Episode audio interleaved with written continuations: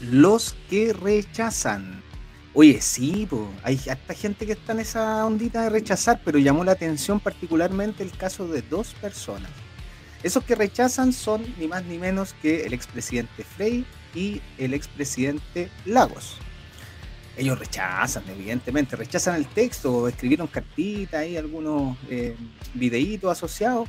Ellos rechazan y está bien que rechacen si la gente tiene el derecho a elegir, obviamente pero hay que hacer una pequeña síntesis de quiénes son estos personajes que rechazan. Son los que han mantenido el modelo neoliberal brutal que nos tiene asfixiados, el, modelo neoliberal que nos ha generado rabia, eh, que ha pisoteado nuestra dignidad. Ellos rechazan y está bien, pero rechazan desde sus privilegios, rechazan desde sus pensiones de expresidentes de la República, más plata de la que usted podría imaginar y contar en sus bolsillos.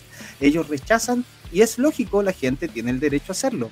Sin embargo, ¿qué es lo que nos dejaron ellos? Nos dejaron concesiones, han concesionado todo, si el aire lo pudieran concesionar lo harían, sin lugar a dudas. Em, de alguna manera eh, que estas figuras añejas eh, aparezcan hoy día a decirnos que van a rechazar, no deberían marcar demasiada tendencia. Ya estaban fuera del mundo político y aparecen cuáles zombies queriendo reaparecer en nuestra vida. Los habíamos dejado atrás. Había sido la población quienes de alguna manera habíamos pensado en que otra posibilidad de Chile es, eh, es real y está ahí, es tangible. De alguna manera ellos quieren legitimar algo que está mal, quieren legitimar algo que nos ha violentado sistemáticamente, a usted que nos está viendo, a usted que ha tenido situaciones dramáticas, a usted que apenas le alcanzan los hasta para sobrevivir en el mes, a usted que tiene que levantarse terriblemente temprano, terriblemente temprano para poder llegar a su trabajo. Ellos rechazan y está bien, viven en barrios acomodados, ¿cierto? Tienen grandes pensiones, tienen grandes amigos, se dan el lujo de escribir cartitas y aparecen en el diario ¿Qué comentarios, qué cartita suya alguna vez podría aparecer en el diario?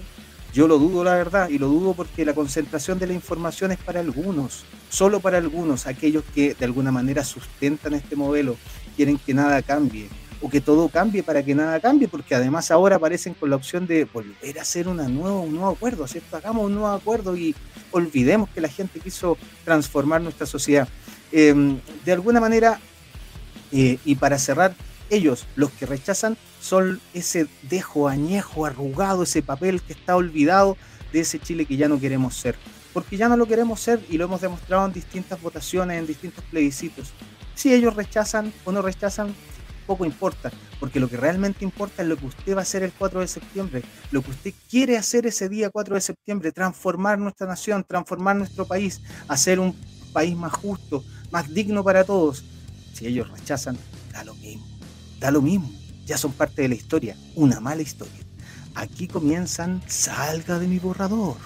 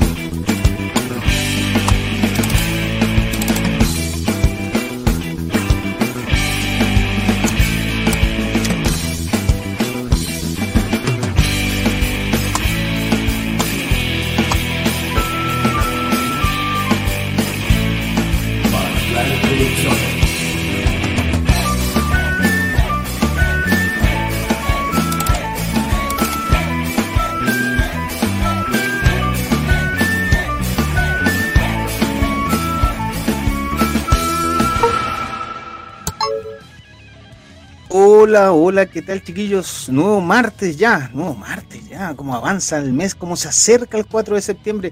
Y claro, como decíamos, si ellos rechazan, da igual un poco, da como un poco lo mismo, ¿no? No, debería importarnos tanto, en realidad son figuras que ya están en el pasado, siento yo. Eh, hoy día tenemos un capítulo súper especial, encuentro. eh, generalmente usted que nos ve eh, tiene que escucarnos a nosotros, estar haciendo chistes y tonteras entre nosotros y ya. Pero hoy día trajimos gente que, que sabe, ¿no? Que, le pega al asunto, al tema de hoy. Así que mm, va a ser un poquito distinto. Pero como todas las veces, no estoy solo. ¿ya? Eh, esta vez casi casi estuve solo, la verdad, pero, pero no estoy solo. está nuestro querido amigo de todas las veces, mi querido amigo el extremista, Leonardo Guilo.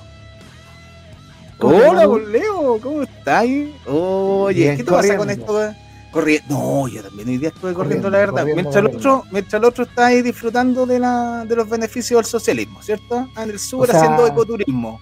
La vez pasada que hablamos de educación, eh, no llegó, o sea, ha sido mal educado, mal educado. Un mal educado. Y ahora, ecoturista. Las cuevas del Milodón. El, ahí están las cuevas de sal, la cueva del Milodón y todas esas cosas de allá del sur disfrutando las bondades del neoliberalismo. Y uno aquí trabajando. Trabajando, trabajando. Y por nada más encima. Por ni uno. Además, y, no, y más encima nos anda cobrando, oye, hay que pagar el StreamYard. Claro. No, ¿ah? no, hace nada. Así, así es. ¿Qué pasa? El, el, más neoliberal de todos nosotros. Oye, es, Leito, eh. Primero, la primera consulta, obviamente, ¿qué te, ¿qué te pasa un poco? ¿Qué te parece este asunto de mm, los que rechazan? Ah? ¿Qué pasa con estos expresidentes? ¿Qué, ¿Qué se te viene a la mente? Así lo primero. No, un insulto igual, ¿eh? No me extraña, la verdad, eh, considerando que, acuérdate que el acuerdo del 15 de noviembre eh, es un acuerdo de toda la casta política, porque se asustaron. El 12 de noviembre del 2019 una huelga general exitosa, paralizó Chile. Entonces, cuando la clase trabajadora es capaz de parar el país, es ahí recién donde la casta política se asustaba de verdad. Entonces, con este nuevo texto constitucional, claramente están asustados, porque van a perder privilegios, van a perder, van, a perder las pensiones para expresidentes. ¿ya? Además que lo del agua es ordinario, porque la, carta se la escribe el Genaro Arriaga. Más encima, más encima. O sea, ni, Cristian de la Fuente es tan flojo. Porque claro. Por último, Cristian de la Fuente actúa él y se aprende los textos. Aquí Ricardo Lago manda al. Oye, Genaro, escribe una cartita. ¿ah? Entonces, ordinario, ordinario. No, llamar a la gente no a que, a que lea, lea, lea ambos textos. Hay que leer este también. ¿ya? El que nos va. El, que, está desahuciado también hay que leerlo. ¿ya? Y léase el, el nuevo, el que están haciendo. Porque el proceso constituyente, gane la prueba o el rechazo, ya, ya empezó y no lo paran. No, no. Porque hoy día, hoy día desde la UDI hasta todo el rojerío estamos, hay un consenso. Esta constitución no da para más. Y no, ya, ya corrimos el cerco. Ya corrimos el cerco. Así que la verdad que no me extraña. Es, conducta de casta de los, de los 90 la que están teniendo simplemente. Pero aquí tenemos que hacer la pega desde abajo y desde adentro. Así es. Oye, em, una última comentario. Lo que pasa con Fabiola Campilla. Ay, viejo ayer, ¿eh? Tremendo, o sea, el vocero del rechazo, que es un condenado por homicidio, liderando este grupo de matones contra la senadora, me parece, eh, lo encuentro terrible, porque la senadora Campillay representa eh, lo peor del estado de, la situación dictatorial, civil, policial que instauró Piñera. Eh, entonces, en ese sentido, que más encima sea agredida, más aún en su condición de autoridad pública, eh, quiere decir que esta gente del rechazo no tiene empatía, no tiene eh, sentido común, tanto que hablan del sentido común, ni absolutamente nada. Frente a argumentos responden de esa manera. Claro, oye, y además, además para que la gente un poco conozca un poco la situación, más encima desvirtuando la situación, ¿eh? porque en el fondo inicialmente como que tratan de presentarlo como que si la senadora hubiese ido a, a, digamos, a, estos manifestantes, y no, pues el video que después muestra desde arriba, nota, nota claramente cómo es el asunto, es totalmente a la inversa. Eh, se ve también el actor policial, digamos, livianito, llamémosle livianito. Exacto. ¿Ah? Dejar hacer. Dejar hacer, bueno, ya lo hemos visto, algunas marchas del rechazo hacen lo que quieren, andan con armas, y les dice nada, los, van escoltando. Cuando son del otro lado, la cosa es un poco más, más dura, eh, harto más dura en realidad. ¿ya? Eh, pero hoy día no venimos a hablar de, estas cositas. Hoy, día, hoy día nos vamos a concentrar. Hicimos un capítulo de educación que estuvo bien, bien entrete, ¿ya? porque básicamente es un tema en el cual nosotros habitamos y, nos pasa que, conocemos un poco más eh, y pudimos decir hartas cosas.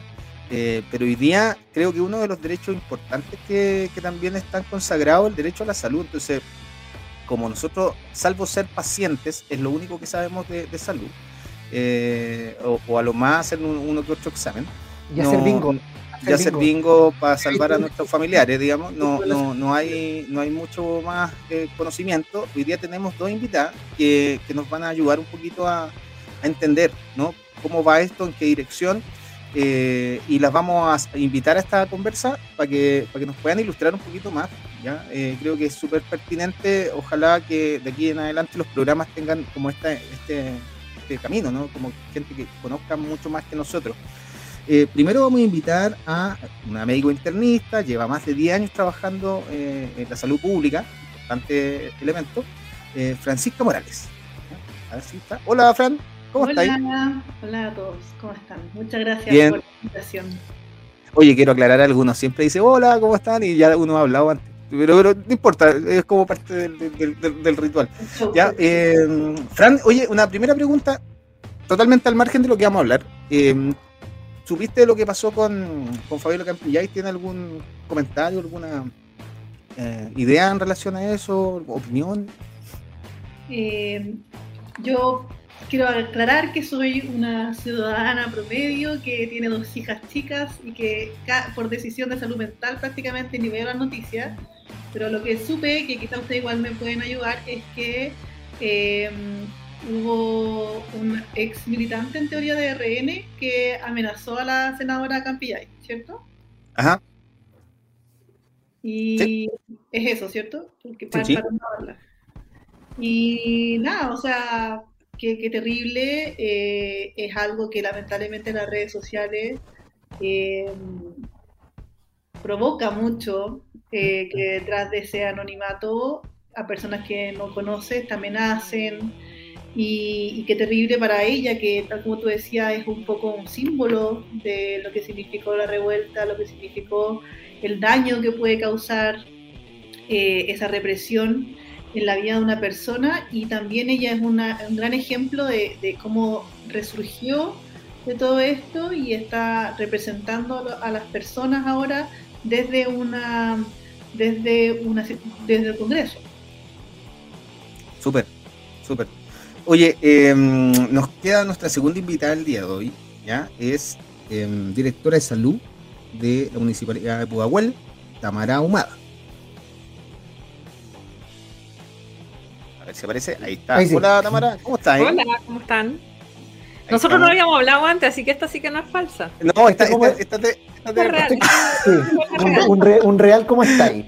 Un real, ¿cómo está? Sí, no, muy bien, muchas gracias por, por invitarme. Además que estamos jugando al local, entiendo, ¿no? Sí, pues, sí, pues, juegan de local, aun cuando el local está de vacaciones en el sur, está ahí, está ahí de local. Nuestro amigo Cristian que se fue ahí, se pegó una pequeña gira de ecoturismo. Oye, mm, sí.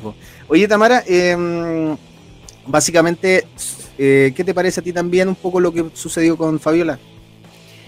Nefasto, no sé si hay otra forma de, calificarlo. Creo que la existencia de Fabiola Campillay es una existencia, desde que conocimos su nombre de resistencia, o sea, recordar que Fabiola fue cegada y se le perdió el olfato yendo camino a su trabajo. O sea, no es una excusa estar en protesta, pero, pero a lo que voy es que ni siquiera en, ese contexto, por lo tanto, una sobreviviente viva, valga la redundancia, de violencia de Estado, que, hasta ahora, a mi juicio em, político, personal, militante, es que ha sido la, eh, una de las pocas que se ha mantenido efectivamente defendiendo las banderas del pueblo, ahora siendo senadora, y, mm, que la ataquen cobardemente, que, la, vuelvan a golpear. Eh, una tropa que, que, además no solo mató el fútbol en su momento, sino que ahora quiere matar los iconos democráticos de este país. Así que lo encuentro nefasto. Y creo que para variar la injusticia chilena se luce en cómo maneja el tema. O sea, no, no, hay, no hay sanciones, se ve ahí a los pacos entre medio. O sea, no es la misma protección que a otro montón de senadores de la República en contextos mucho más leves eh, y que el castigo para, para quienes se han acercado a gritarle o a decirles cosas ha sido terrible, pero en cambio cuando es Fabiola, ahí hay como un, un tibio tirando para el agua, intervención de los pacos que a mí, a mi parecer no defiende ni siquiera a la senadora, así que me parece profundamente cobarde y me parece que es muestra de lo asustado que está la derecha, los pachos, el rechazo. A mí es respuesta de lo mismo, en verdad. Es verdad, es verdad, tiene historia. Yo coincido totalmente. Oye, eh, vamos a vamos al tema de hoy. ¿eh? Nosotros lo explicábamos con Leo, somos eh, lo más neófitos sobre el planeta en relación a, los temas de salud. y creo que, es relevante un poco que la gente pueda conocer qué es lo que trae de alguna manera la nueva constitución o más bien cómo impacta, ¿no? Más bien cómo impacta a, las personas yo creo que la primera pregunta que podríamos hacer ahí, vemos un cachipún o algo, em, ¿qué, cosas nosotros no deberíamos como olvidar de la constitución que está vigente? ¿Qué cosas no deberíamos olvidar de la constitución que está vigente? ¿Qué cosas en el fondo hay que rescatar para en el fondo decir, oye, esto es una mala, eh, es malo seguir con este camino constituyente del 80, ¿no? ¿Qué cosas uno debería fijarse y decir, ah, esto está mal, hay que cambiar? Disculpa, sí, quería solo leerle a la gente lo que dice la constitución de Pinochet al respecto, que yo creo que es importante para que después hagamos la, comparación. Dice así, bueno, esto está, ¿no es cierto?, en el artículo eh, de los derechos, ¿no es cierto? Eh, y dice lo siguiente, en el inciso noveno del artículo 19, que habla de los derechos. El derecho a la protección de la salud el Estado protege el libre e igualitario acceso a las acciones de promoción, protección y recuperación de la salud y de rehabilitación del individuo. Qué guzmañano eso, el individuo. Sí. Le corresponderá, asimismo, la coordinación y control de las acciones relacionadas con la salud.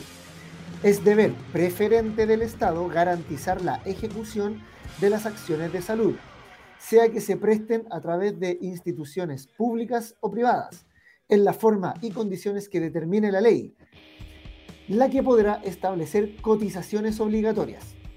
Cada persona tendrá el derecho a elegir el sistema de salud al que desea acogerse, sea este estatal o privado. No dice nada más. Y ahí sí les doy el pase para que puedan comentarnos. Fran. Fran.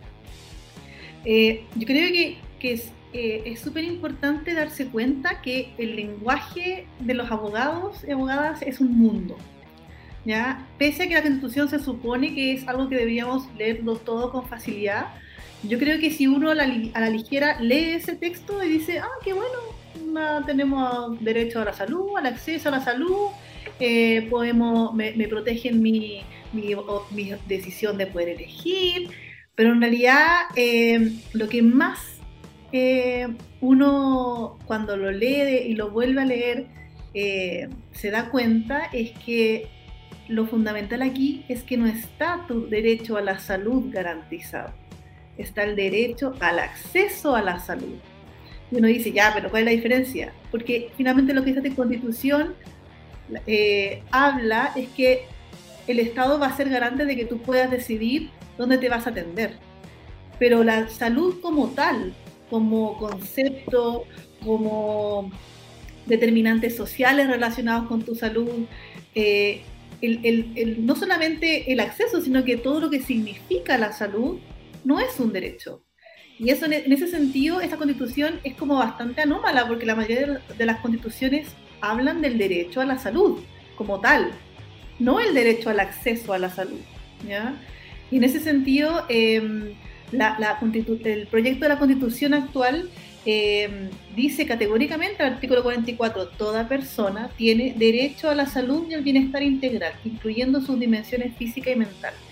Y em, hace varios como subartículos, no sé la palabra técnica, ¿ya? en donde menciona la, la importancia no solamente de de el acceso donde me voy a atender, sino que considera a los pueblos naciones indígenas que puedan ser, respetados en su medicina, que es muy importante. Eh, yo creo que se, daba el respeto necesario en los lugares donde, quizás más en el sur, incluso en donde yo trabajo, había una ruca funcionando, pero de todas maneras, que la constitución lo diga, te habla de este cambio en la forma de plantear una constitución, que yo creo que también es súper importante que, nosotros que quizá antes nunca nos habíamos leído una constitución, una constitución la idea es que te hable de qué es lo que tú quieres como país, ¿ya? Y yo como país quiero que todos tengamos acceso a la salud, que todos estemos sanos, que todos estemos en un bienestar. Y no que me digan si me atiendo en el privado o en el público. Entonces es como abstrayéndose un poco, es mucho más que eso. Y bueno, y habla de este Sistema Nacional de Salud que, que como les digo, le han puesto casi que cada mentira, pero en la práctica la mayoría de lo que habla sobre salud en este proyecto de constitución está determinado a lo que diga la ley, para que siga siendo bajo un proceso democrático a través del Congreso que se vaya eligiendo, que son elegidos por las mismas personas, eh, todos estos detalles técnicos. O sea, en ese sentido, lo que habla este proyecto es bastante abierto, que eso es súper importante. Sí. Disculpa, eh, eh, Tamara, eh, a tu juicio, ¿crees tú que este, este, esta constitución, la actual, que espero tirar a la parrilla el 4 de septiembre de la noche, ¿crees tú que lo que... Este para que prenda. Sí, lo que, lo que dice este texto, a tu juicio, es responsable, por ejemplo, de las listas de espera? ¿Es responsable de que si a mí me da una enfermedad catastrófica o alguien de mi familia, yo tenga que hacer una completada, un bingo, para poder eh, pagar porque esa persona tenga un tratamiento eh, más digno o, por último una muerte un poco más digna. Eh, lo que dice este texto es responsable, por ejemplo, de que esté esta sensación de que en la salud pública se atiende mal porque uno va a una urgencia y, tenés que estar 12 horas esperando que te atiendan. ¿Tiene que ver esos problemas que hoy día la gente tiene en la salud con lo que dice acá? Mira, yo creo que es una pregunta interesante. Igual quería eh, partir como, como decía la Fran, que el lenguaje leguleyo es súper difícil, porque ahí en el fondo hay que hacer la bajada igual en lo que son la constitución y lo que son las leyes, que, que, también eh, dentro de los miedos que, que, mete el rechazo, o sea, claro, no es que el 4 de septiembre, el 5 nos vamos a levantar y el país cambió, porque en el fondo todas las leyes cambiaron, o sea, este es un marco que, que nos rige. Sin embargo, cuando uno tiene un marco tan pobre como el de la Constitución del 80, finalmente obvio que hay muchas cosas que le puedes eh, culpabilizar porque no te entrega un marco por el cual moverte. Entonces nosotros tenemos una salud hoy día en Chile que está poco regulada a nivel, a nivel constitucional, porque como decía la, la, Fran antes, en el fondo lo que te asegura es acceso y elección Sí, pero en el fondo, en la elección siempre ha habido un problema porque hay cosas que uno no puede elegir. O sea, tal vez nosotros no, pero, pero, pero claro, cuando tú le pedías a otra persona así como, bueno, elija dónde lo vamos a operar, no puede elegir irse a la clínica Cordillera, a la clínica Las Condes. Entonces, una elección en el marco de que el sistema económico te lo permite también. Entonces, eh, la constitución lo único que te asegura son cosas que muchas veces están fuera de tus manos. O sea, en el fondo, claro, te, garantiza el acceso, pero, pero el acceso, ¿qué? Es como llegar y entrar al, no sé, al CESFAM, ¿sí? Y, después, ¿qué? O sea, ¿cómo garantizamos que esté la atención, que esté el tratamiento adecuado? Que eso, eso no te lo da la, la, la Constitución, sino que dice, todos vamos a tener acceso. Gracias. Eso es como todos vamos a poder abrir la puerta. Gracias. Pero después de que abrí la puerta, ¿qué? O sea, ¿cómo, ¿cómo me muevo adentro? Entonces, evidentemente, eh, eh, yo creo que sí tiene responsabilidad, porque además que genera un, permite que se genere el mercado de la salud sin ningún tipo de regulación. Y ahí en el fondo termina pasando que cuando tú no reguláis al mercado, eh, pasa lo que tú, Leonardo, estabas describiendo. Pues, o sea, hoy día tenemos la, las ISAPRES seleccionan, pues seleccionan por riesgo de enfermar. Entonces, el, sistema público en ese sentido siempre se habla de la regla del 80-20, que FONASA atiende al 80% de la población, pero al 80% más enfermo y más pobre. Y las ISAPRES atienden al 20% de la población más sano y con más recursos. Entonces, no, no habría dónde perderse, pues evidentemente lo que van a ofrecer es diferente. Entonces yo creo que sin duda, no sé si lo vamos a tocar después, pero yo clínicamente me desempeñaba en manejo del dolor, en, cuidados paliativos, cuidados de fin de vida. Entonces, el solo saber que hay artículo en el borrador de la nueva constitución que pudiera asegurar que en Chile haya una forma digna de morir, ¿sí? Eh, para mí ya lo paga. O sea, como eh, es incomparable, porque en el fondo estáis hablando de dos lenguajes completamente distintos. O sea, acá estáis hablando solo de acceso y en la nueva ya estáis hablando de cosas así como te garantizan que vas a poder morir dignamente. Entonces, eh, evidentemente la del 80 es responsable de hartas de las penurias que vivimos hoy día en salud y en hartas otras cosas, pero en nuestro quehacer al menos en salud. Mira, oye, recordarle a la gente, recordarle a la gente que está por ahí conectada, que puede hacer comentarios desde ya, eh, nosotros los vamos a lanzar ahí para que nos leamos. Eh, importante, ahí ya han aparecido dos personas, por ejemplo, Hernán Cáceres, por ahí viene Marisol Galleguillos, que están ahí full a pro, ¿ah? full a pro. Eh, ojalá que todo el mundo esté full a pro, que ¿ah? ya tenemos algo de miedito por ahí dando vueltas. Bueno, eh, además, además de lo que planteamos inicialmente, que tiene que ver con esta como mirada hacia, hacia atrás, ¿no? De, la constitución del 80, y de alguna forma ustedes ya, ya están mirando el artículo 44, que es el artículo que sostiene eh, este derecho a la salud, bienestar integral, incluyendo dimensiones física y mental. Qué importante esto de la, de la salud mental, chiquilla. Como que eso era, era algo que estaba, eh, una necesidad, pero que en realidad no estaba consagrado en ninguna parte. Em, y qué, detalle también esto del buen morir igual, ¿no? Que, en el fondo es un, es un temazo para las personas, porque eh, estos derechos a la vida y estas cosas de mantener de repente a las personas más allá de lo necesario también es un tema, bueno, hasta filosófico igual, pero pero es, pero es una, un tema yo creo que a la gente le toca mucho, lo, ha tenido que padecer probablemente. Eh, de las cosas que vienen en este artículo 44, cuando hablan ahí de los pueblos y naciones indígenas que tienen derecho a sus propias medicinas, eh, ¿ustedes creen que, nuestro sistema público eh, realmente tiene como la capacidad para articular esto? Yo creo que sí. Y existe. En ese sentido, o sea, yo creo que desde el sistema público ha sido mucho más proactivo en, en considerar este eh, los tipos de medicina fuera de la medicina occidental. Eh, por lo menos yo tengo la experiencia de compañeros y compañeras que han trabajado en el sur y que cuentan que, si la persona lo desea puede tener acceso a una machi, que hasta la nomenclatura de los hospitales está en, en una y, y qué es lo que corresponde finalmente. Eh, en ese sentido, no sé, por ejemplo, a nosotros también nos ha pasado que donde yo trabajo ha llegado harta población haitiana que también tienen muchos rituales y también se respeta. Yo no sé si en la privatemia en verdad pasa también eso. Y eh, creo que es importante que dentro de, la, de esta como forma de cambiar cómo se escribió la constitución, el hecho que lo diga explícitamente te habla de eso, pues, de esta nueva visión del país, de una visión de respeto por los pueblos indígenas. Cuando hablan, cuando, ah, perdón también. No, no, no, es que yo quería plantear que, mm, eh, el que le demos cabida a otro tipo de medicina, eh, yo creo que habla muy bien también eh, de... El mundo está cada vez más diverso, ¿cachai? Como que la,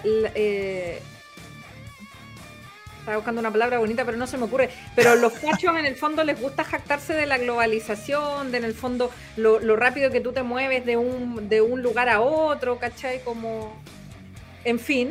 Eh, pero cuando eso está en la constitución y se asegura para un tipo de población, ya no es tan entretenido la movilidad, ¿cachai? Como que, como que tengas que interactuar con otras culturas, etcétera.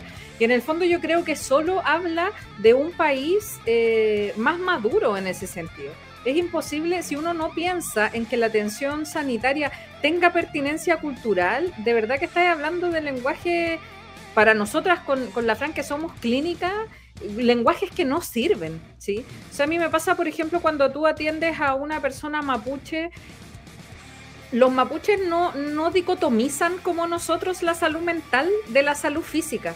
Eso no existe. Por lo tanto, cuando yo a una persona mapuche le hablo de eso, o le digo, no, ¿sabe qué? Su enfermedad es mental, así que la voy a derivar al psicólogo, ¿qué estoy diciéndole? ¿Cómo lo vaya a derivar a algo que no existe en la cosmovisión de ellos? ¿Me entendí? Entonces, en el fondo, estáis hablando, es imposible que una persona así se vaya a sanar, pues. Sí, nosotros en la universidad eh, a los estudiantes le mostrábamos un experimento súper bonito de, un país latino que atendía a población indígena eh, en camas hospitalarias clásicas. Eh, y era muy difícil que se mejoraran, tenían una pésima experiencia hospitalaria, todo, y esas personas en las casas no usan camas, usan hamacas para dormir. Mm.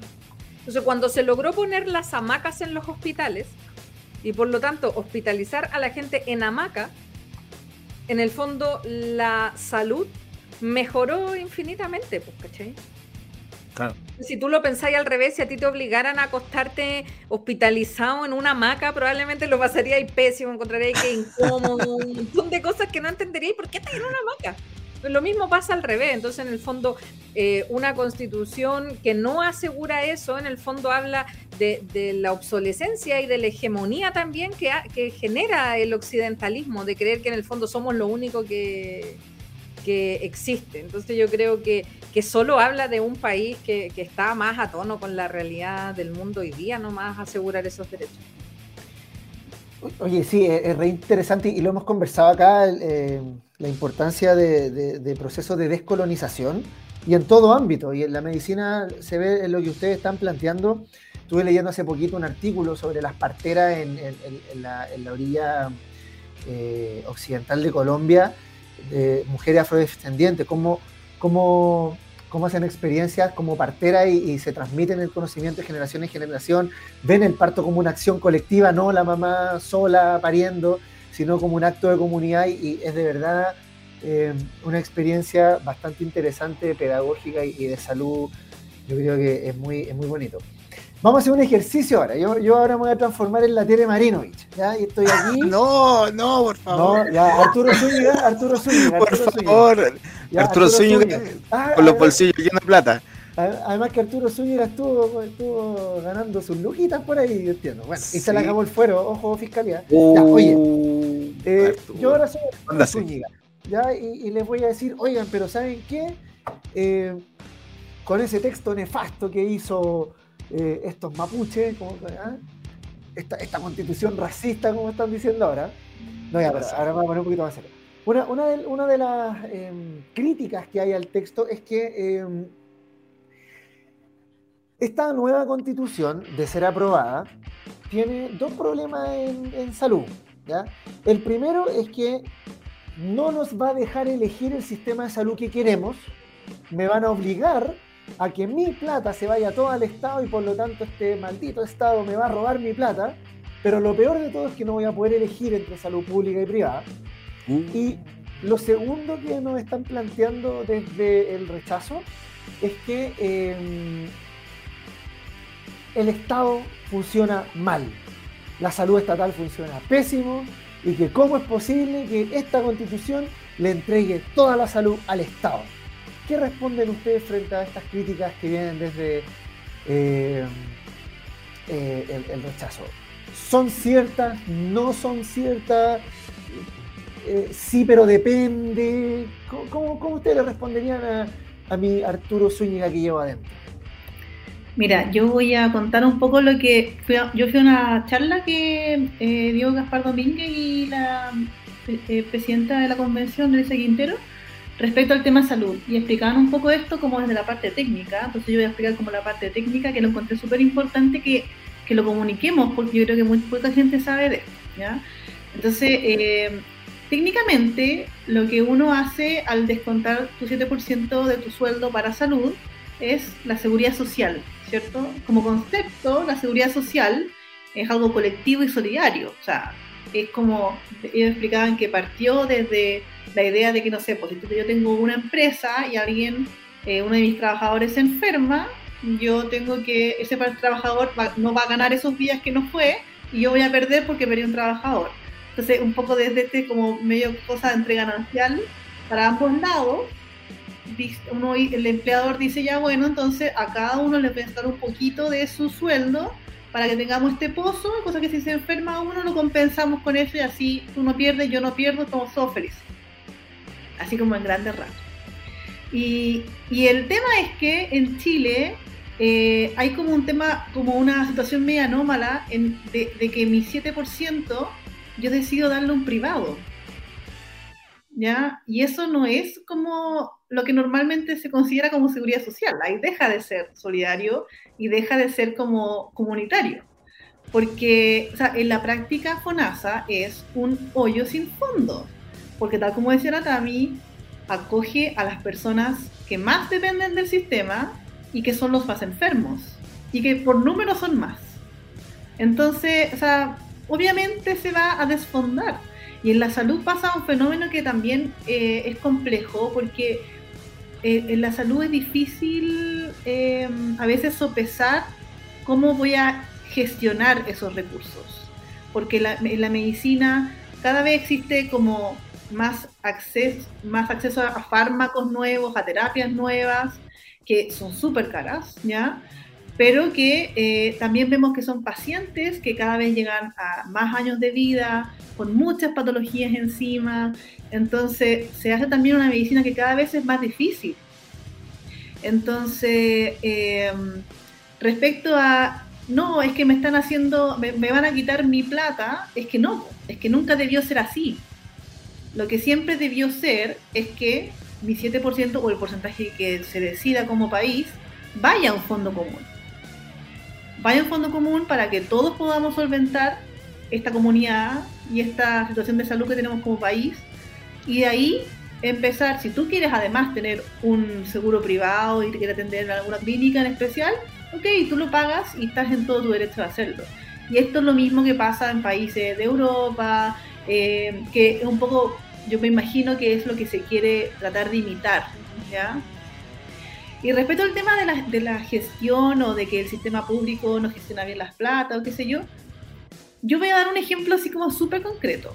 ¿ya? Eh, actualmente, voy a, dar un ejemplo así que, cuando me lo contaron como que me, me, quedó muy grabado porque dije yo creo que este es el ejemplo más obvio de cuál es el problema que tenemos ahora en salud. Teníamos un pacientito, paciente eh, pediátrico, que tenía que hacer su procedimiento que se llama nasofibroscopia, que consiste en que le ven por dentro de la nariz. Pero el instrumento para hacerlo en el hospital estaba mal. ¿Ya? Entonces, como estaba malo eh, y el niño necesita hacerse ese examen porque está hospitalizado en parte por eso, eh, ¿qué hace el sistema actual? Dice, bueno, entonces como no tengo la posibilidad de hacerlo en el hospital, yo lo pido como una prestación externa. Y ahí va un poco este tema de, por qué en salud es difícil gestionar, porque tú tienes que hacerle igual el procedimiento. Como que no le podéis decir, no, sabe que no me importa, vayas a su casa. No, tenéis que hacerlo igual. Entonces, eh, le dicen ya, eh, ¿a dónde se lo va a hacer? En la clínica XX, que te va a cobrar, eh, que incluía, tenía que irse a esta clínica, quedarse una noche para después del procedimiento, siendo que no era necesario que algo que se haga normalmente, ¿ya? E imagínense cuánto cobra esa clínica a FONASA, y me decían el número, y me decían, eso equivale a comprar tres nuevos fibroscopio. No. Punto. Eso es lo que nosotros vemos todo el tiempo. Y eso, como les digo, pasa porque a veces no tenemos cama para trasladar a los pacientes y se van a ciertas clínicas, o hay pacientes que llegan a la urgencia, que no, no, hay cama y se van para allá, y así, lamentablemente, nosotros actualmente vemos cómo se están yendo todos esos fondos a la privatía. Entonces, si tú me decís, claro, es que el sistema público no da abasto, claro que no, pues se están yendo todos esos fondos para allá, los hospitales no los han renovado hace cuánto tiempo, los consultorios probablemente van a ser eh, insuficientes para toda la población que se necesita. Entonces, ¿de qué, de qué mala gestión me están hablando? Claro, porque ni siquiera la podéis gestionar, tenéis que mandarlo para afuera nomás. Pues. No es que podáis gestionarlo en, el propio hospital. En este momento quizá el niño no va a poder esperar que vayan a comprar los tres fibroscopios, ¿ya? Eh, y, en ese sentido se entiende que no es como que el día 5 de septiembre se acaben las clínicas, como es lo que dicen, ¿ya? No va a ocurrir porque lamentablemente eh, el sistema ahora no nos da basto para poder eh, eliminar totalmente las clínicas. Porque esa persona igual tiene que dar una respuesta, porque está enferma. Pero, pero eh, habla, yo creo que si tenemos más de estos fondos, tenemos, juntamos este pozo que incluso la Universidad de Chile y la Escuela de Salud Pública hizo como una um, estimación de cuánto se juntaría si se hiciera este como fondo único, eh, era significativamente eh, un aumento en el ingreso a salud que nos permitiría construir más hospitales, construir más consultorios, eh, tener más acceso a, imágenes, radiología y, todo lo que necesita nuestra población finalmente. Eh, Tamara, mira, a, esto te quiero agregar otro, otro, otro problemita más, porque ya, dijimos primero que esta gente nos dice que no, le vamos a dar todo al Estado y el Estado funciona mal, ¿ya? Y el otro problema que, ellos establecen, ¿no es cierto?, es que no voy a tener libertad de elegir. Y un tercer problema es quizá eh, lo que pasa en las regiones, porque eh, me acuerdo, y a propósito, voy a, seguir con lo que decía Francisca respecto a los ejemplos, me, acuerdo que anduve en Puerto Aguirre, que es una isla en la Patagonia, en la región de Aysén. Y yo preguntaba bueno, y, acá cuando, por ejemplo, una apendicitis o, una mujer va a tener a su bebé, ¿qué, qué hacen? Pues? me decían, bueno, em, hay que esperar la barcaza, irse a, a, eh, y ojalá esté, por ejemplo, el, anestesista, o, ojalá esté, claro, eh, ni hablar de un cáncer, no había oncólogo en ese hospital público en, Coyhaique. Entonces, ahí hay otro problema más. Eh, y que te dicen que el Estado no lo va a resolver, y que de hecho los privados eso lo resuelven mejor que el Estado. Es que, ¿sabéis qué? Em, yo creo que es súper difícil comparar cuando la cancha es desigual. O sea, la, Fran lo explicó súper bien. Em, nosotros en FONASA trabajamos solo con el 7% del salario de las personas que cotizan. Y no todas las personas cotizan. FONASA, no sé si ustedes saben, pero tiene cuatro tramos. Y el primer tramo es un tramo que no, no le cotiza, ¿sí? y en el fondo uno le entrega igual las prestaciones, por eso es un, fondo que funciona de manera solidaria, pero no genera ingreso. La mayoría de las personas que están en, ISAPRES eh, te cobran bastante más que el 7%. O sea, la, la, la, Fran que es mamá de dos, yo no sé cuánto ahí con las cargas, qué porcentaje de tu salario se va en las ISAPRES. Te estás mirando para el lado porque una la sufre, ¿o no? Yo soy y, en, y en UF, en UF sube todos los meses. No, y ahora las ISAPRES te quieren demandar si tú si, tú reclamáis porque te suben el plan. Entonces, claro, cuando tú haces un comparativo de, por ejemplo, lo que a mí, yo lo hice prácticamente, cuando yo estaba en FONASA, o sea, estoy en FONASA, pero cuando estaba embarazada, ¿cuánto gasté yo en mi embarazo y mi parto y la atención de mi hijo el primer año de vida versus alguien que estaba en ISAPRE? ¿Sí? Entonces, el gasto de bolsillo, tal vez para el del ISAPRE, no suena tan alto, ¿cachai? Porque en el fondo el ISAPRE te cubre te cubre harto. Pero cuando tú sacáis la cuenta de cuánto le has pagado a la ISAPRE en todo el tiempo, lo que pasa es que pasa súper piola, muy comillas, porque te lo descuentan directamente del salario como por la, planilla, es muchísimo más. Es muchísimo más, triplica lo que en el fondo yo le puedo entregar a FONASA para que me entregue las prestaciones. Entonces, si tú piensas en esa cancha desigual, Evidentemente la clínica, el sistema privado te va a otorgar muchísima mejor hotelería, ¿sí? Em, que en el fondo es lo que uno también pelea, así como por qué eliges la clínica, como por la hotelería o por la calidad profesional. A mí, ponte tú, cuando me preguntaron dónde iba a parir, yo dije, sin duda en un hospital público, porque si me preguntáis dónde están los mejores profesionales, los que están en la punta, y ahí también rindiéndole honores a la Fran que está acá y que yo la admiro muchísimo, que están en el pic del conocimiento, que están constantemente eh, creando también conocimiento, es en el hospital público. Entonces, si tú me preguntáis a mí dónde quiero depositar yo la vida, el cuidado de mi hijo, en un hospital público, sin lugar a duda, me van con la mala hotelería en pos de la buena calidad profesional. Y no quiero decir con esto que las clínicas están llenas de, malos profesionales, sino que estoy haciendo una comparación en qué es lo que tú lees, porque también en, las clínicas hay muchos profesionales bueno, solo que yo al menos soy una férrea defensora que en el hospital público están los, eh, los mejores. Em, entonces, pero, pero esa competición es desigual. O sea, aquí no vamos a hablar de, salarios profesionales, pero yo creo que, que, si comparamos, por ejemplo, la Fran y yo, que ambas somos médicas, cuánto ganamos en el fondo en el sistema público y si nos fuéramos a hacer exactamente lo mismo al privado, es súper distinto. Entonces, la cancha en la que compite el sistema público es absolutamente desigual. Entonces, ¿a qué profesional tú lo vayas a mandar a Puerto Aguirre? ¿A qué oncólogo lo vaya a mandar a Puerto Aguirre cuando puede estar en el fondo en, una clínica X? Con todas las cosas disponibles. Exacto, exacto. irte a Puerto Aguirre también significa que, tienes que bancártela con lo que hay. Y eso en la medicina es súper difícil si uno necesita apoyo, con exámenes, con imágenes. Uno no y puede. generar eso es súper frustrante porque a veces te dicen como, ay, es que los médicos, como ejemplo, pero, pero todos, digamos, los profesionales de salud, es que te atienden mal en el hospital.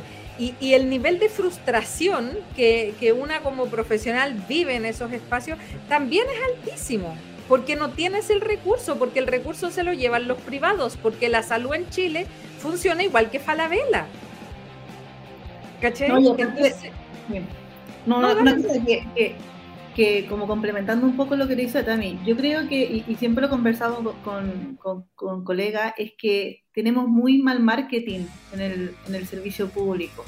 ¿En qué sentido? Que o sea, es una realidad que la hotelería es deficiente y es una realidad que obviamente una persona, o sea, las salas son de ocho pacientes que están todos juntos y no lo podemos comparar con una habitación solo, con un baño y, las necesidades que son como básicas, como que uno debería tener para atenderse estando enfermo. Hasta play. Pero, pero de, verdad, eh, la calidad de la salud pública es muy buena, porque además en los hospitales hay, hay, mucho, hay mucha docencia, ¿ya? Entonces hay, hay conocimiento actualizado, hay priorización de los estudios. O sea, no va a ser como que llega el paciente y le voy a pedir todas las órdenes de exámenes porque quiero sacarle más plata. Es porque tengo que ver qué es lo que tengo y qué me va a servir y ser juicioso en cómo lo voy a manejar.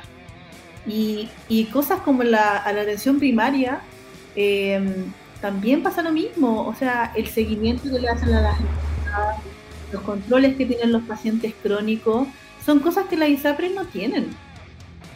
No tienen. Y eso, eh, claro, al final uno termina pagando la hotelería, pero eh, yo, yo, yo, yo, trabajé un par de, de turnos en una clínica y la verdad que también quedé súper desencantada porque dije esto es como, no es medicina de verdad, o sea, no es medicina, buena medicina. Y, y como dice la Tami, claro, o sea, yo no, yo no, estoy diciendo que el día de mañana no voy a trabajar en una clínica, si lo necesito, igual es un trabajo y lo voy a hacer. Pero, pero es difícil como considerar eso al querer establecer toda una red en todo el país. O sea, uno entiende por qué finalmente no hay oncólogo en Punta Arena. O sea, ¿quién es? No, no sé si Punta Arena, me acuerdo que hubo un tema con, una ciudad muy eh, austral, pero eh, uno tiene que pensar que también eh, dónde voy a meter a mis hijos, en qué colegio, dónde voy a tener como, no sé, un montón de detalles que no es como llegar y decir, ah, ya, mándenme a Arica, mándenme a Punta Arena o donde sea. Em, entonces hay varios factores que hay que considerar y que yo espero que, con este cambio desde lo económico podamos como fomentar más el, la potenciación de la salud pública. Sí, claro. Oye, quería eh, aportar algo. No, dilo, dilo. A lo que a lo que preguntó Leonardo, porque creo que es súper importante que mm, ya se ha dicho harto como de todas las mentiras que está utilizando el rechazo para, para digamos, votar el, el borrador. Em, pero, pero claro, también nosotros tenemos todas y todos, yo creo, un rol educativo. Entonces, esto de yo no voy a poder elegir dónde atenderme es falso. O sea, porque en el fondo, un sistema único, eh, por ejemplo, de... Eh, o sea, en este caso lo que se está proponiendo no es acabar con las clínicas. Como decía la, la Fran, tú vas a cotizar. Eh, sí, dale nomás. Disculpa, lo que pasa es que el texto lo dice. Lo, dice, dice, el Sistema Nacional de Salud podrá estar integrado por prestadores públicos y privados. La ley determinará los requisitos y procedimientos para que prestadores privados puedan integrarse a este sistema. ¿A qué se refiere con los prestadores, Tamara? El prestador es en el fondo quien te otorga la salud. Ya. ¿Sí? O sea, en el fondo, y ahí la gente también tiene que entender la diferencia, porque una cosa es donde yo cotizo, quién administra, digamos, mi cotización, que en este caso puede ser FONASA y las ISAPRES, y otra es quién me otorga la prestación, que en este caso pueden ser eh, CESFAM, hospitales, etcétera, todo el sistema público o todo el tipo de clínicas o consultas eh, privadas, ¿sí? Porque además, uno en Chile, cuando dicen sistema público, uno se imagina. Em, grandes clínicas al oriente de la capital, etcétera, etcétera, pero el sistema público es amplísimo. O sea, tú tenés clínicas, que yo le digo así como clínicas de medio pelo, donde en verdad uno paga solo la hotelería diferente, creo, eh, creo yo, y mucha gente no eh, accede a esos espacios.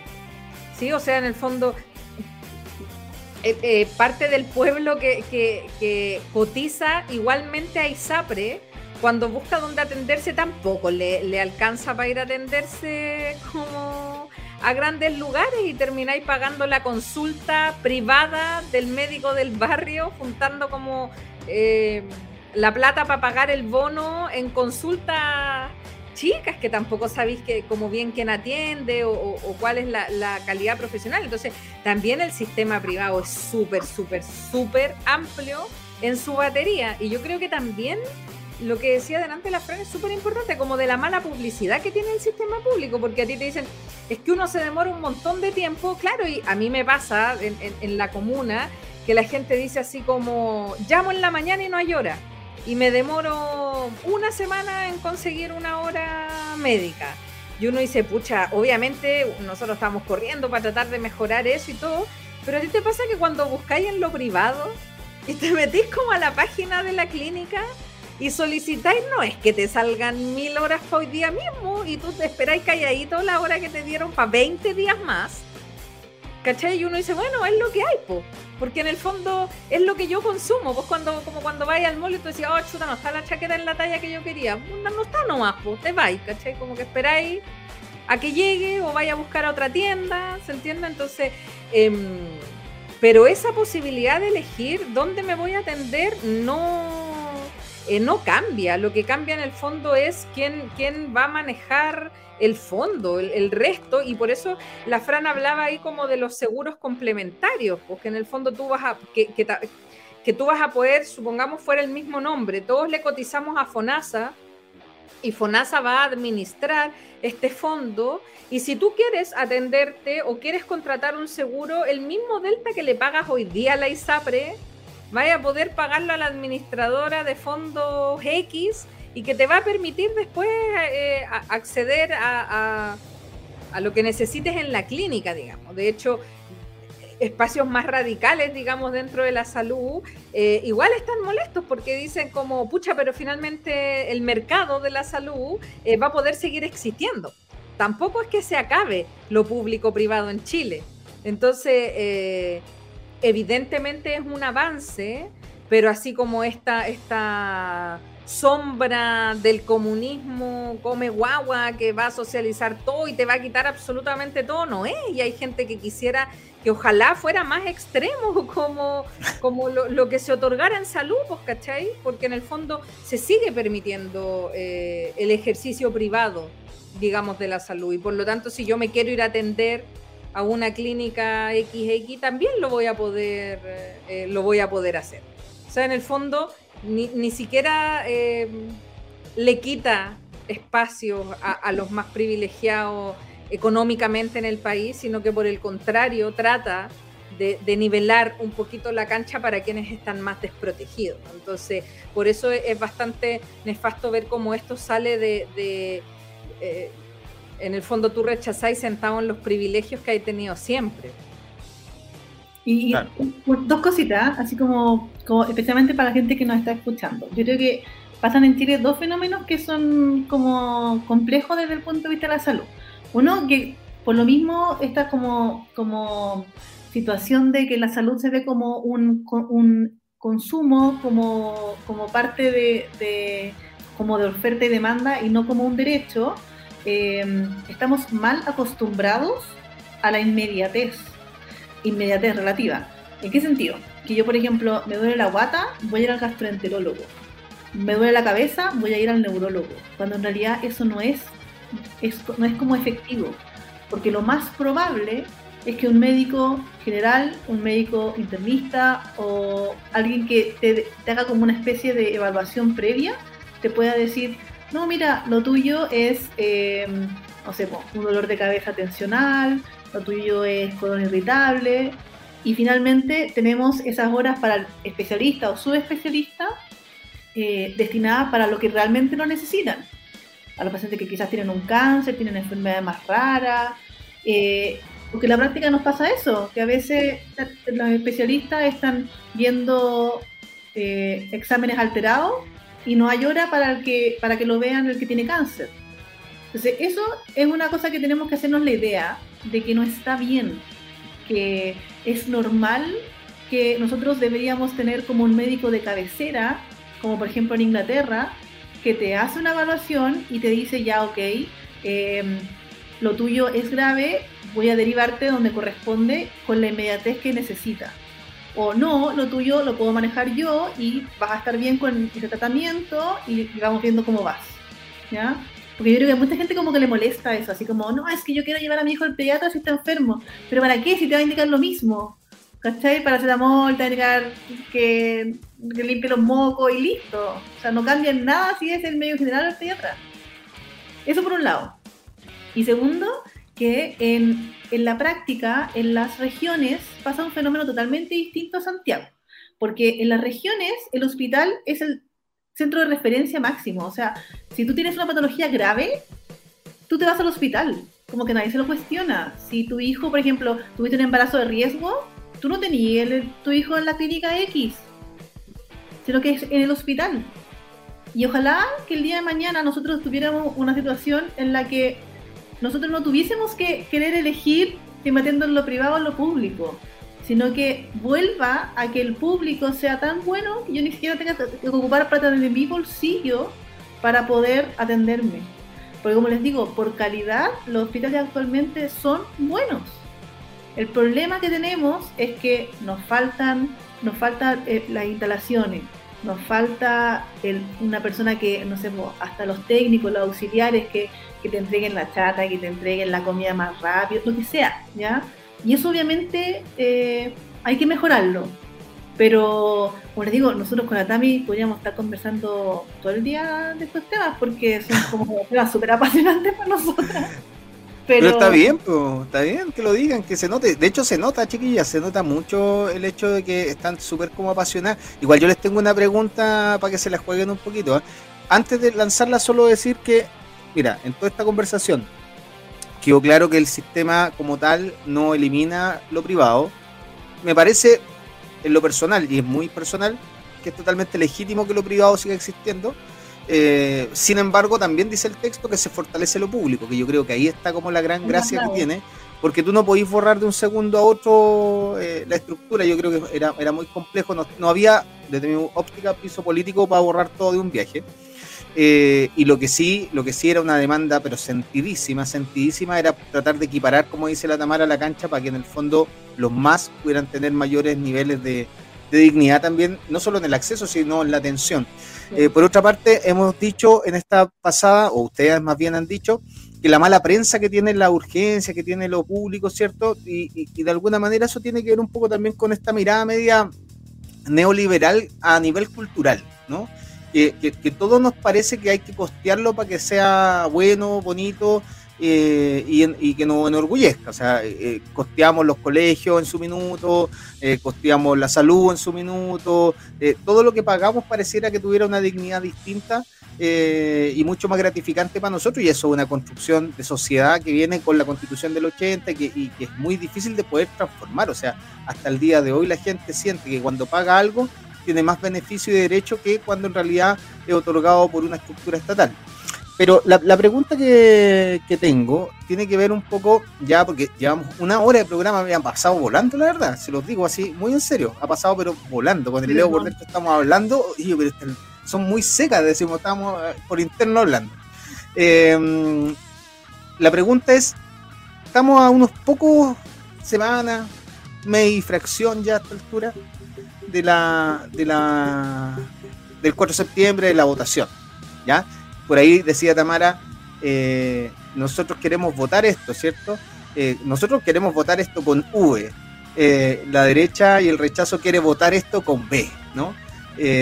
Y por lo tanto, hay una, un modelo de sociedad que está en juego igual. Un modelo de sociedad, un modelo de dignidad, un modelo de, de lo que se espera para los próximos, las próximas décadas. Una construcción de este tipo no es para dos años ni para 20 años, es, es para largo, digamos, es para largo. Em, y desde, desde la experiencia de ustedes, desde, desde el día a día que nos han podido mostrar en esta conversación, ¿cuáles serían como los argumentos de fondo lo más didáctico posible, lo más concreto y aterrizado posible, para decirle a un otro que nos está escuchando, quizás a través del Spotify en unas horas más, o, que nos está viendo en este minuto, que nos va a ver después en el YouTube, eh, ¿cuál es el argumento o los argumentos con los cuales ustedes dicen aprobemos? Aprobemos. En salud aprobamos por esto. Esta es la razón que a mí me, me hace obligatoriamente llamarte a ir a votar a prueba ese 4 de septiembre, desde la lógica de la salud. Ya, David, dale. Tómese un tiempo, no sé. Bueno, tanto... puedo contar un chiste por mientras. Pues. Yo después quiero hacer otra reflexión. Ah, para que no sea... molestar a... Saludos a eh, Cristian por mientras. Súper. No, mira, ¿sabes qué? Eh, yo creo que es súper importante primero llamar a votar sin miedo. ¿sí? Em, porque, o sea, yo pienso, como decía adelante, que el 80% de las personas que están FONASA, eh, no entiendo cuál sería el argumento para votar eh, rechazo. Eh, creo que finalmente los que nos están tratando de meter miedo en este momento son justamente los que están en otras esferas que no son las nuestras.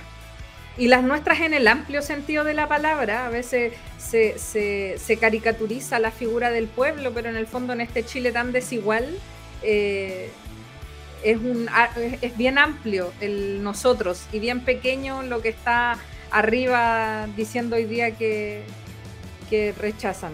Entonces, lo primero es sin miedo. Y, en la salud yo creo que es muy importante porque mm, nos asegura el derecho a la salud. Hoy día en Chile la salud no es un derecho, así de básico. Y esta constitución, al menos a nosotros y nosotras desde la salud, o sea, yo digo, si te dedicaste a la salud no podrías rechazar porque en el fondo es primera vez que podemos existir para el país. Entonces yo creo que para mí es tan básico como sentir que aquí nace una posibilidad para nosotras y nosotros. Entonces, em, creo que las cosas que asegura esta, esta constitución. Yo, como lo, como lo anticipé delante, tengo la deformación profesional que a mí me, me enamora el artículo sobre, sobre el morir. Em, entonces, pero creo que el hecho de que, de que existamos, de que seamos es un, derecho, eh, tiene eh, para todas y todos los chilenos una obligación moral de poder aprobar. Y por eso llamo a, que sea sin miedo, a entender que en el fondo no, no, las políticas públicas nunca parten de cero. Y acá eh, no estamos hablando de una constitución ideal, ¿sí? Probablemente yo misma puedo tener hartas cosas que decir, pucha, este no me gusta tanto, o aquí faltó esto, o yo hubiera puesto esta otra cosa que queda fuera, pero finalmente si es que uno lo compara con la constitución del 80, em, asegura derechos que todos consideramos fundamentales. Así que yo creo que eh, sin miedo por existir y creo que es un deber moral. Ya, que me toca. Em, bueno, yo creo que la constitución actual simplemente quedó obsoleta. Eh, representa una situación que es cuando se hizo, que es algo que es triste para nuestro país. Eh, hecha por cuatro, en cuatro paredes y que finalmente consideraba, eh, nos ha llevado a, lo que llevó a un estallido social y el, hecho de que tengamos una constitución democráticamente elegida como tal, que la gente pudo elegir quién la iba a, construir, en donde se unió gente de distintas visiones políticas y que lograron armar un documento, ya me parece súper valorable y que obviamente va a tener su, su eh, quizás no todos nos gusta, o a algunos nos gusta, algunas cosas sí, otras cosas no, pero desde lo global es una constitución que pone en primero a las personas. Eh, da derechos a las aguas, derecho a la salud, derecho a una muerte digna. Eh, el sistema actual no nos está funcionando. La frustración no es solo de los pacientes o de los familiares de los pacientes, la frustración también es de nosotros porque nosotros queremos eh, poder dar buena salud en buenas condiciones, con toda la... queremos que la gente esté sana y no podemos seguir en una, en una situación como la que estamos viviendo ahora, en donde vemos estas diferencias, en donde si no tengo plata me muero o no tengo acceso a tratamientos eh, que me corresponden. Y que una constitución te ofrezca eh, una, el derecho a la salud, que es algo tan básico, para mí ya es razón suficiente para aprobar este 4 de septiembre. Miss, Tamara, tú querías decir algo. Y dijiste, se me va a olvidar y todo. Es que sabéis que venía cuando venía manejando y venía pensando en el programa, en la invitación, entonces uno empieza a pensar que tiran a preguntar y todo. Entonces pensaba en eh, los del rechazo, digamos, ¿sí? Nosotros, yo hago un programa los domingos que se llama Cuento Corto, les invito también a que, a que lo vean y ahí también hablamos de, de constitución. Y entonces hablábamos de esta semana recién en el programa, hablamos de que, de que se habían reabierto todos los sarcófagos de la concertación que ya había muerto. Pues acuérdense que después pasó a ser la nueva mayoría, el 18 de octubre se murió, se murió. Y ahora, de verdad, sarcófago, así como, perdón, Lago no se ha jubilado, caballero, como, no sé, empiezan a pasar cosas, em, cosas raras. Y yo pensaba así como, hay que ser bien patúo para rechazar en el fondo eh, una constitución que, em, aunque Lagos no ha dicho que rechaza, como que, no, no. Lo, ha dicho, está ahí como... Hay que pero es como que lo dijo igual, po. Claro, pero es una especulación, no lo ha dicho, no ha dicho rechazo. Es como... No, estamos de acuerdo, estamos de acuerdo. Yo creo que no lo ha dicho, pero uno dice cosas a veces sin decirlas, po.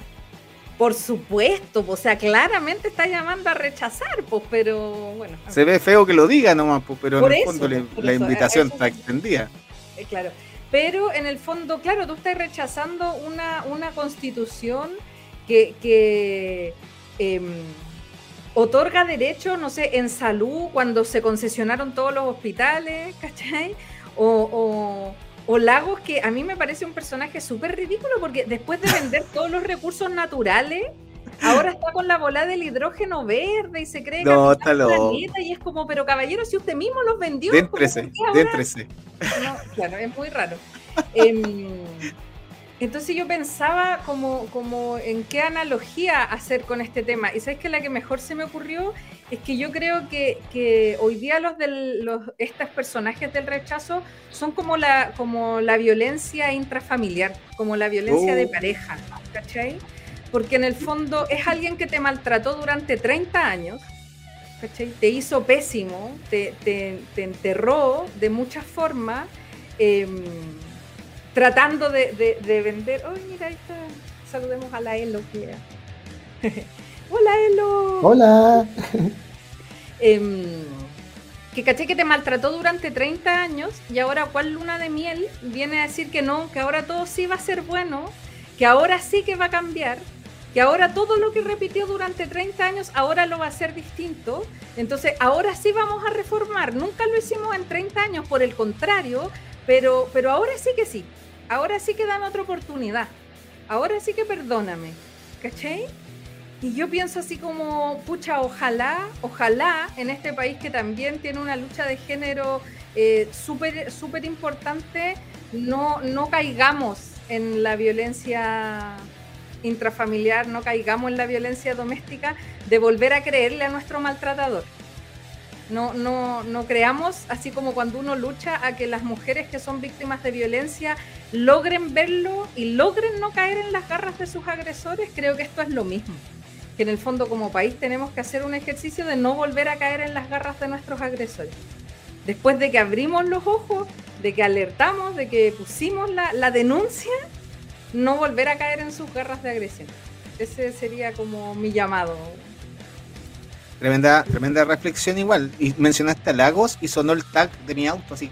¿ah? Sonó el tiro ¿ah? de un viaje así como Lo mencionaste. Debo, darle el crédito, fue un turraca que me mandó el mensaje con el chiste, pero, pero la verdad es que lo encontré bueno. Sí, pues, es muy cierto esto de los sarcófagos, la noche de los muertos vivientes y toda esta cuestión que, que de verdad que llama la atención porque ya hay gente que no, debe incidir en nuestro destino, pues si ya esa, esa fue una etapa superada por, por, el pueblo de Chile, básicamente. Entonces, hay que mirar en, en nuestras direcciones, me da la impresión. Leo. ¿Palabra de cierre ya? Ya tenemos que ir amarrando esto, llevamos una hora con 12. Recuerde que esto tiene que ir a Spotify después. Sí, sí, ya mira, eh, Quiero partir agradeciéndole a Tamara y a Francisca por querer, en este, eh, por querer estar acá. La verdad que aprendimos mucho hoy día, eh, muchísimo, y, de verdad muchas gracias, aparte de, amarte en este horario, como que hay, que, hay que hay que querer estar, pues de verdad, así que en primer lugar eh, agradecerles a ambas. Creo que hoy día Claro, respecto a la salud, la salud es el reflejo y eh, estudiar a Jaime Guzmán es súper interesante, porque por ahí hablaron de la solidaridad, la, Fran habló de la solidaridad y decía, bueno, esto nos lleva a un sistema más solidario entre nosotros y nosotras.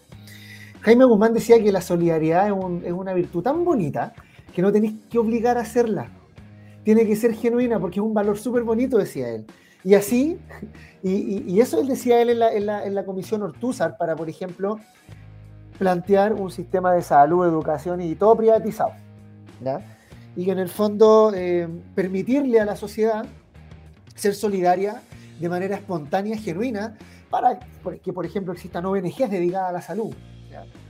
Sin embargo, eh, sabemos que eh, la consecuencia de esa concepción filosófica, porque una concepción filosófica que está planteada desde la doctrina social de la Iglesia, y también lo plantean los neoliberales, la consecuencia es que justamente hoy día tenemos una salud para ricos, para pobres, que, si te enfermas y no tenéis las lucas tenéis que hacer completadas, bingo, que tenéis que abandonar a tu familia para poder ir a parir sola, ¿no es cierto?, desde Puerto Aguirre a Coyhaique, o que, por ejemplo, para morirte eh, muchas veces tenga que ser con dolores terribles en tu casa porque estáis lejos y, por cuestiones de logística no puedes llegar a un lugar y tener una atención digna o, que tu creencia en cuanto a la salud sea anulada porque la única, el único saber válido del occidental, etc.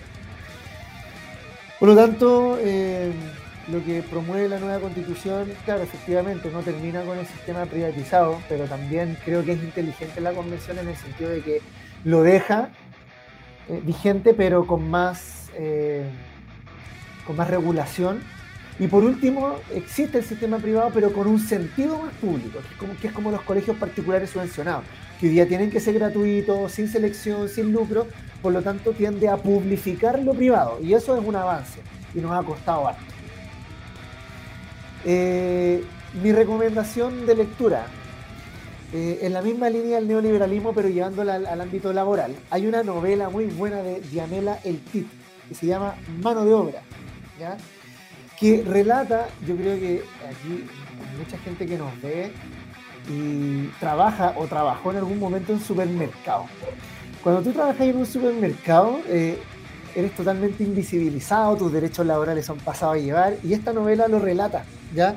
Tiene dos partes. La primera parte eh, lo relata en, primera persona, ¿ya? Cómo los trabajadores se van sintiendo trabajando en el supermercado.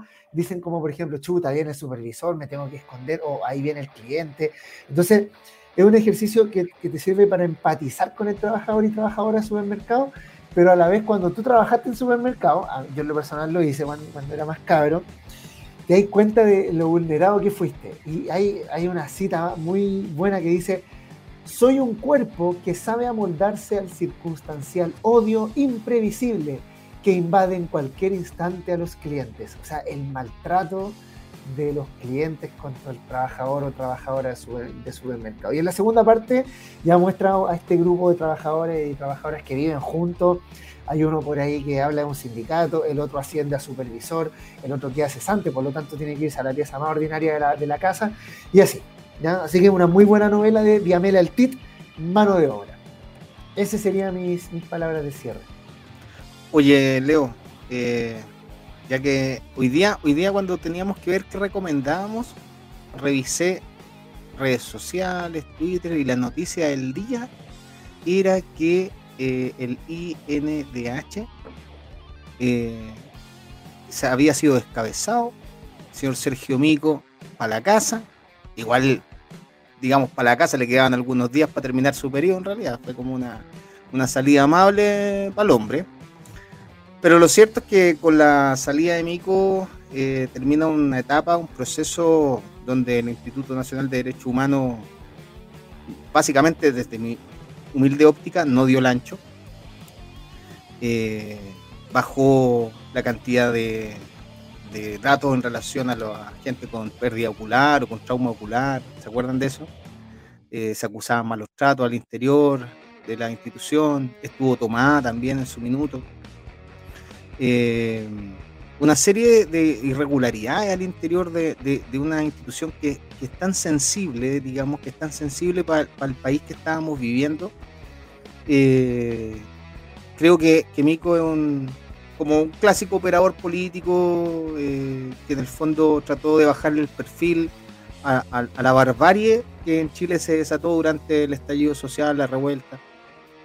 y con él se termina un poco esta, etapa media oscura para la institución, yo esperaría, esperaría que quien tomara las riendas de aquí en adelante activara los casos, eh, hiciera una nueva contabilidad con esto, pudiera en el fondo trabajar más profundamente los derechos humanos en todo el amplio sentido que esto implica y por eso la recomendación de hoy día, no sé si se alcanza a ver, se llama Los ojos de la impunidad. Los ojos de la impunidad de María Rosa Verdejo Rodríguez es una crónica testimonial. Tiene trabajo de fotografía también bien, bien interesante. Para poder entender un poco lo que fue este proceso de revuelta y la represión que esto implicó a las personas que en el fondo salieron con toda la fuerza y el ímpetu a, querer cambiar las cosas, ¿no? Eh, pasa por distintas etapas el texto, eh, va retratando un poco cómo, cómo se sienten las personas una vez ya heridas, cuál es la situación que, qué es lo que viven también en, en, sus tratamientos, qué tan abandonados han quedado, etcétera, etcétera, etcétera. Es bien, bien potente la lectura, es, es una lectura, diría, bastante fácil de poder llevar, eh, pero es bien brutal también y, hay unas comparaciones también bien, bien, diría como impactante, ¿no? La cantidad, la cantidad de gentería en Chile en comparación, no sé, a otros lugares del mundo donde hay situaciones de violencia brutal. Eh, en Chile parece que, nos volvimos locos en esa etapa, nos volvimos locos realmente y, bueno, va a quedar en la historia, claramente y evidentemente eso va a quedar en la historia, va a ser una cuestión que nos va a perseguir de, de quién más. Y bueno, es trabajo de todos también no olvidar y, y básicamente eh, evitarlo en el futuro. Así que una crónica testimonial, Los ojos de la impunidad, ¿cierto? De María Rosa Verdejo Rodríguez. Ahí se lo dejamos como alternativa de lectura. Eh, Tamaras, eh, su palabra de cierre, y Fran cierra porque nos trae la canción. Oye, los escuché hablar y me dieron ganas de recomendar un, un librito también que descubrí en Porfiada, la primera feria del libro local en Pudahuel. Eh, pero lo tengo en el velador. Pero se llama Aviario, es un poemario muy bonito que, les recomiendo buscarlo de una artista chilena. Em, nada, bueno, eh, agradecerles la, invitación. Eh, lo hablábamos en algún momento como, como con la Fran, que hoy día no solo eh, y a quienes están viendo el programa, no solo basta con que el 4 de septiembre vaya a aprobar, sino que yo creo que por lo menos tenemos que hacer la campaña del uno a uno. No todas las personas tienen la, no sé si es la voluntad, pero todos tenemos distintas capacidades. Algunos saldrán a volantear, otros estaremos en un podcast, otros distintas cosas. Em, eh, pero hay que, hay que hay que tratar al menos de hacer la campaña del uno al uno, buscar. Eh, yo el otro día hablaba con una paciente sobre la constitución y me decía, es que a mí me preocupa, eh, entendiendo que han hecho puras fake news, me decía, me preocupa esto de la vivienda y de la gerencia. Y yo le decía, ya, ¿y usted tiene vivienda? No, vos. ¿Cachai? Entonces yo decía, ¿cómo cómo finalmente se nos mete un miedo inexistente. O sea, yo decía, más que preocuparse de lo que dice, hay que preocuparse de la posibilidad de tener vivienda con esta nueva, con esta nueva constitución. Y también yo, yo haría un llamado súper importante a que seamos capaces también de, de difundir medios de información, de contrainformación, no sé cómo decirlo, que no sean los medios masivos. Hace tres meses atrás el rechazo no existía y yo creo que hoy día tampoco existe. O sea, hoy día lo que ha hecho Mega, que ha hecho TVN, que ha hecho Bio Bio, que está así, pero con cartel con mayúscula, negrita y cursiva diciendo rechazo. Eh, más la, vergüenza de, las encuestas, en el fondo de las empresas detrás de las encuestas, eh, han levantado opinión. Entonces no es que en el fondo eh, eh, el rechazo se, esté mostrando, sino que por el contrario son los medios los que empiezan a crear opinión y empezamos a ver este monstruo como, como crecer y, no, no es tan así, creo yo. Entonces yo creo que es súper importante que podamos buscar en los distintos medios donde nos movemos a la persona que tiene dudas y y poder sentarse, poder hablarlo, poder mostrar en el fondo que, esto no es así. Eh, así que nada, pues eso, muchas gracias por la invitación, por el espacio. Muchas gracias a la Fran, que, hace tiempo que no compartíamos un podcast juntas. Eh, así que nada, eso, gracias. Y ahí mis palabras de cierre. Eh, bueno, primero invitarlos a, a leer la nueva, el proyecto de constitución eh, a veces es difícil leerlo. Yo les digo, yo tengo dos hijas chicas, trabajo, eh, pero literalmente me he quedado en las noches leyendo, y, pero hay que leerlo, porque ahí yo creo que se van a dar cuenta sí o sí que hay que aprobar este 4 de septiembre. Y les dejo un tema, les voy a dejar un tema que se llama El Niágara en bicicleta. No es que yo sea una salsera por la vida, pero esta canción de Juan Luis Guerra eh, uno siempre se la ha escuchado en los matrimonios, donde sea, si uno la escucha la letra, es súper crítica y es súper buena. Dice, eh, hace como una crítica de que los médicos se fueron, que no hay anestesia, que no hay luz ni para el electrocardiograma, y eso es lo que queremos cambiar. Así que por eso les regalo esta canción un poco de sabor para que se vayan a, a dormir con alegría y con esperanza en este nuevo proyecto de constitución. Así que muchísimas gracias. Chao, chao. Chao, chao.